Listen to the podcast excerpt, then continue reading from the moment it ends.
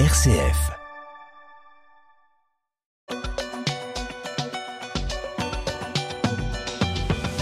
Et on commence, Étienne, avec la Convention citoyenne sur euh, la fin de vie qui démarre aujourd'hui. Oui, près de 175 citoyens tirés au sort se retrouvent aujourd'hui pour la première fois pour quatre mois de travaux. Ils vont devoir répondre à cette question. Le cadre de l'accompagnement de la fin de vie est-il adapté aux différentes situations individuelles? Rencontrées ou d'éventuels changements devraient-ils être introduits Objectif, remettre des propositions au gouvernement en vue d'une éventuelle loi en 2023. Pour mener cette réflexion, les membres de la Convention citoyenne pourront s'appuyer sur un avis du Conseil consultatif national d'éthique, le CCNE, publié en septembre un rapport qui déplore une mise en œuvre très insuffisante de la législation en vigueur et appelle avant toute réforme à une accélération du développement des soins palliatifs en France. Il recommande également un accès plus effectif à la sédation profonde et continue. Avant l'euthanasie ou le suicide assisté, euh, faut-il justement, euh, Samuel Liévin, pour commencer, euh, entrer peut-être en plus en profondeur, connaître mieux déjà la loi qui existe aujourd'hui et qui permet déjà des choses avant d'envisager des solutions plus, plus radicales sur la fin de vie?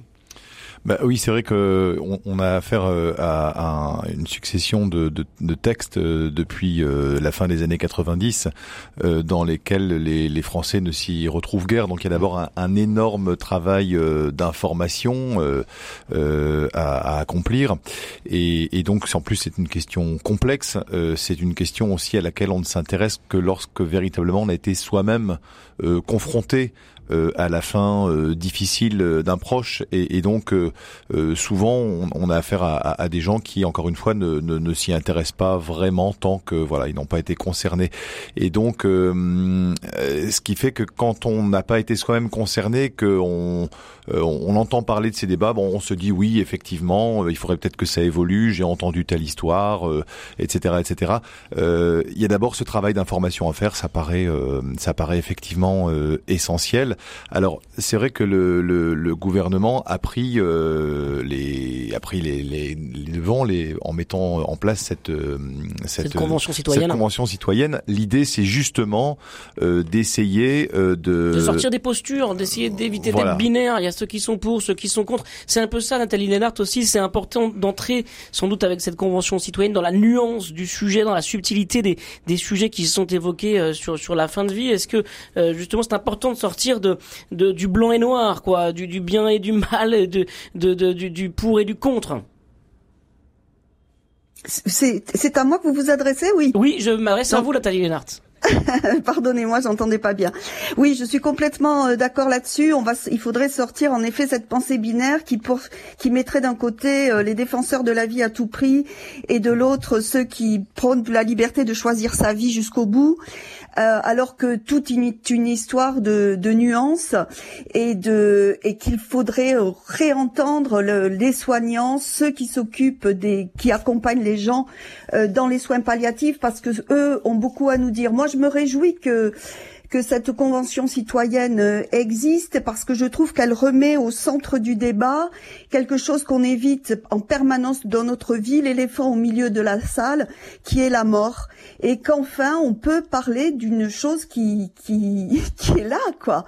Et donc je, je trouve euh, très intéressant que dans un contexte, la, la, la convention citoyenne par, paraît très bien préparée, avec des, des, des, interlocuteurs de grande qualité, et je trouve que ça c'est une, vraie bonne chose, justement comme vous le dites, Étienne, peut-être pour sortir de cette pensée binaire qui, influence les débats, qui politise, qui idéologise les débats et qui, et qui ne fait pas, qui ne, qui n'est pas utile au final. Dites-nous ça justement, Nathalie Lénart, euh, les, les, les, membres de cette convention citoyenne, hein, ils sont 175, ils ont été euh, choisis pour représenter la diversité de la société française telle qu'elle existe aujourd'hui, euh, et, et, et, ce panel va être accompagné quand même par des experts, ils vont pas euh, réfléchir la ex nihilo sur un sujet aussi euh, important, aussi essentiel. Heureusement, d'abord on va leur donner un document très bien conçu apparemment avec tout ce qui s'est passé, les différentes lois, pourquoi cette nouvelle réflexion, etc. Ils vont pouvoir rencontrer des acteurs des soins palliatifs, des médecins. Ils vont être accompagnés par des philosophes, le protestant Olivier Abel, la catholique Laurence de Villers. Ils vont pouvoir réfléchir à, parce que quand même la, la mort c'est la vie, la vie c'est la mort. Donc je trouve que ça c'est vraiment très pédagogique et, très intéressant. Et euh, je trouve dans le dans le même ordre Didier, moi je me réjouis que pour le débat collectif, pardon, euh, on est donné la, le JDD il y a pas longtemps est donné la parole, c'est-à-dire un journal qui n'est pas religieux, et donné la parole aux responsables euh, musulmans, protestants, catholiques et juifs sur ces questions et, et j'encourage tout le monde à relire cette, cette interview croisée parce qu'il réexplique comment se ré, comme par exemple Raïm Corsia, le juif, réexplique comment il faut se réapproprier ce temps de la mort et en faire un un véritable temps de la vie, être vivant jusqu'au bout, disait Paul Ricoeur. Et je pense que toutes ces questions, il est essentiel que le citoyen lambda s'en empare. C'est l'angoisse de la vie finalement euh, qui euh, ressurgit dans les tensions autour de cette convention citoyenne quand même. Euh, Samuel Lévin, on sent que il, pourrait y avoir des, des difficultés parce que cette convention citoyenne, elle interroge le, le, plus profond du mystère de notre vie, quoi, et donc de notre mort. Oui, en plus, elle, elle réinterroge quand même un, un élément fondamental, enfin un interdit fondamental autour duquel toute notre société est, est structurée, c'est-à-dire l'interdit de tuer. Donc il y a quelque chose là comme euh, comme un vertige. D'ailleurs, on a l'impression même que notre président philosophe, euh, qui s'est quand même formé en philosophie pas mal de temps avant de euh, d'envisager une, une orientation autre, euh, et ben on sent bien qu'il a pris en cours de route la, la, mesure de ce que ça pouvait représenter comme basculement. On sait que en plus il, a rencontré le, le, pape à Rome et qu'ils en ont nécessairement parlé, et, et donc là il y a comme une forme de gravité, et on sent bien que cette cette convention, elle a été construite euh, justement pour essayer de, de, donner ce signal de prise de, de, de, mesure de la gravité. Il y a même des, des, garants internationaux de la neutralité du débat. Donc il y a vraiment une volonté de montrer que on veut euh, désidéologiser. Alors maintenant, il faut espérer parce qu'il y a eu cette, euh, il y a quand même eu cet euh, épisode précédent d'une euh, convention sur le climat, le climat, qui a abouti à peu de choses in fine. Qui a abouti à peu de choses. Donc aujourd'hui, tout ce qu'on on espère, c'est qu'effectivement, les moyens qu'on se donne avec cette convention, ce soit vraiment davantage pour euh, plus pour apaiser les esprits que pour euh, que pour endormir les consciences, parce que la, question, vous l'avez souligné, est, d'une gravité euh, première. Et je rappelle que vous avez la parole au 04 72 38 20 23. Venez nous dire ce que vous attendez de cette convention citoyenne sur la fin de vie. Laissez-nous également vos messages par mail à direct.rcf.fr. Étienne, on continue. Je le disais en, introduction, justement, euh, le CCNE euh, invite, euh, le Conseil consultatif national d'éthique invite justement les membres de cette convention citoyenne à réfléchir sur la mise en œuvre de la sédation profonde et continue qui est possible, hein, qui a été vraiment rendue possible par la dernière loi sur le sujet Clé Leonetti. Et, et, cette sédation profonde et continue, elle, elle entraîne de facto la, la, mort, sans que ce soit justement ni un suicide assisté, ni une ni une euthanasie, mais mais il y a quelque chose là de, justement encore une fois de, de l'ordre de la de la nuance ou de la subtilité pour accompagner les dernières heures, les derniers jours des, personnes qui sont euh, en situation de fin de vie. Euh, on connaît mal ce, ce, ce concept-là, Nathalie Lénart, justement. Euh, on, on, a besoin même de faire de la pédagogie pour tous les Français pour comprendre que le sujet est, est compliqué et complexe. Oui, tout à fait. Comme on, l'a dit tout à l'heure, il y a une énorme méconnaissance du sujet. Il y a eu un sondage qui a été fait il n'y a pas longtemps par le Centre national des soins palliatifs et de la fin de vie et qui montre à quel point les Français ne connaissent pas en fait le sujet. Euh, ils n'en ont un aperçu que, comme on l'a dit tout à l'heure, euh, tout à fait euh, binaire.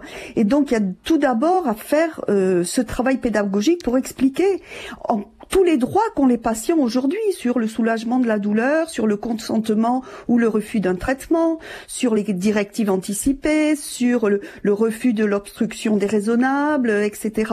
Et, et cette fameuse sédation. Donc il y a d'abord faire connaître euh, ce qui existe. Ça, c'est, ça me paraît moi euh, véritablement essentiel.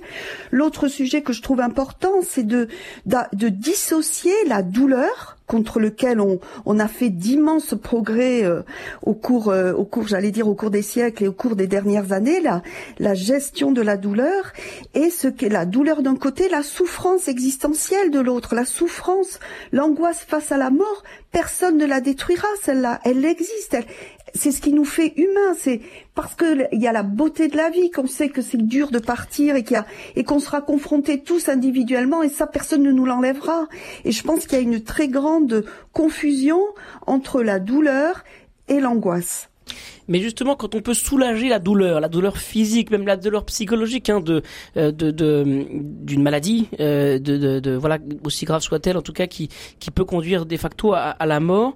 Euh, Est-ce que quand on soulage la, la douleur, la souffrance et, et l'angoisse diminuent à l'approche de la mort, peut-être, Samuel Liévin? Alors ça, on touche tellement à l'intime, on touche tellement à l'intime que bah, c'est difficile de répondre pour tout le monde. Je, mm. déjà, quand j'y serai, je, enfin voilà, je sais pas s'il me sera donné de, de, répondre à la question, mais euh, c'est vrai ce, ce qu'on vient d'entendre. Je suis tout à fait d'accord. Euh, il faudrait pas que si jamais euh, les dispositions législatives évoluent, on finisse euh, par confondre euh, finalement peur d'une mort atroce avec peur d'une vie atroce. Euh, ce sont deux choses euh, hmm. très très différentes et il faudrait pas que parce que on, on voudrait permettre euh, finalement à un nombre infime de personnes qui ne trouveraient pas dans les dispositions actuelles l'accompagnement nécessaire, on pense euh, bah, notamment euh, aux maladies dégénératives euh, très graves qui, qui n'entraînent pas de décès sur le court terme. voilà, donc on pense par exemple à la maladie de Charcot. C'est souvent des, témoignages comme ça qu'on entend avec des aidants complètement désemparés. des voilà. Et, et, si on aide ces personnes-là, il faudrait pas justement que ça soit à un moment donné la porte trop grande ouverte qui permet finalement euh, bah de, euh, de, de, quelque part d'escamoter une dimension euh, tout simplement existentielle euh, qui est de la difficulté à vivre. Ça, c'est autre chose. Pour conclure sur ce premier sujet, Nathalie Lénart, et sans angélisme, est-ce qu'il y a des, est-ce qu'il faut peut-être valoriser davantage les les moments de vie, les éclairs de vie de la fin de vie justement, et et, et en voulant les en voulant les abréger, est-ce qu'on raterait pas quelque chose justement de la vie? Euh, c'est sans, sans en faire un sujet angélique. Est-ce que euh, dans la fin de vie et même dans l'agonie, pourquoi pas, est-ce qu'il y a des des éclairs de vie euh, et, et, qui sont essentiels finalement pour euh, pour bien vivre la mort, que ce soit pour la personne qui qui part, euh, comme pour ceux qui, qui restent et qui voient partir leur père, leur mère, leur frère, leur sœur.